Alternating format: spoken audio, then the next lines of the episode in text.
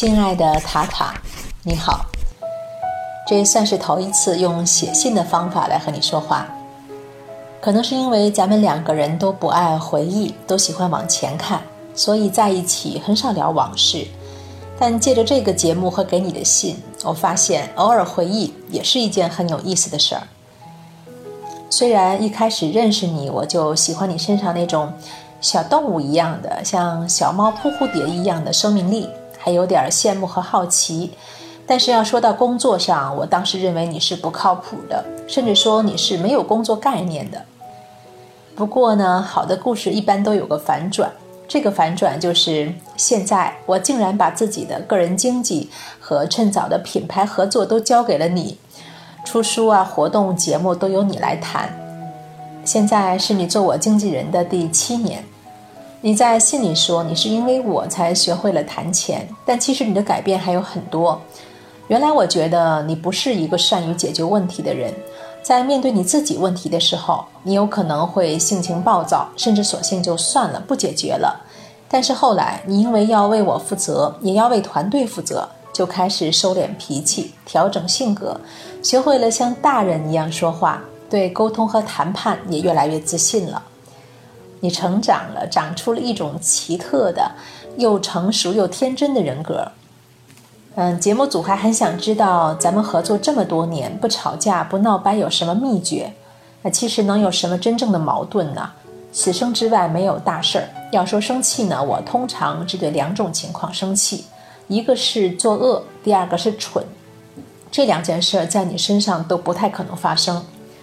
如果一定要总结咱们友谊形成的原因，我想应该是咱们虽然看上去是区别非常大的两个人。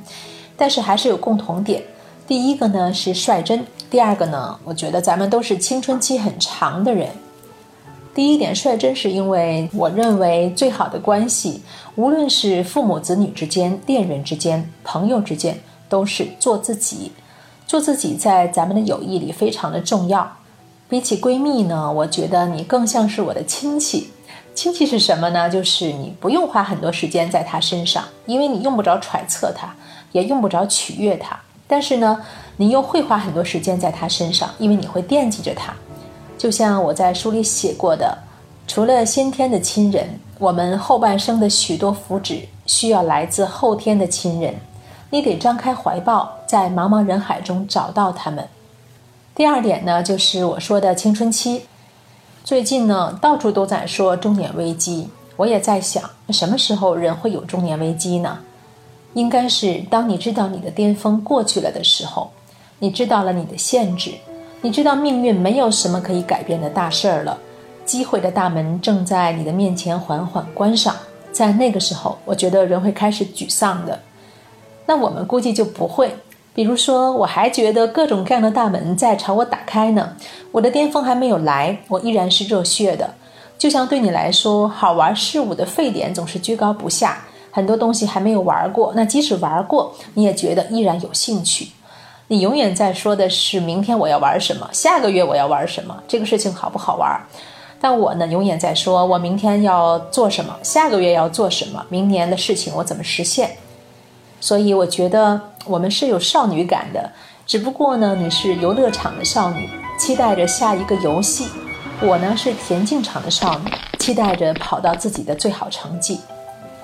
虽然偏好不一样，但是咱们的终极目标是相似的，那就是自由。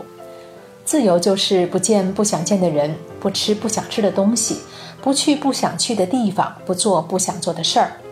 这个梦想一天没有来，我们就一天在追逐它的路上。那说起来呢，咱们的年纪也不小了。如果到了这个时候，我们的少女感还没有被剥落，那就希望再没有什么可以让它剥落了。毕竟再过十几年，咱们就快到晚年了。从少女时代往后，我们一起经历了整个人生，包括恋爱、分手、创业、生子。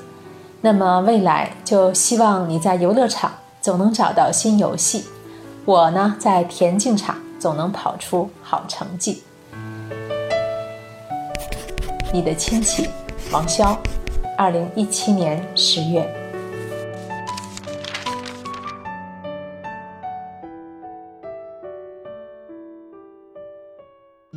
听完本组嘉宾的信件你是否也有一些心里话想说？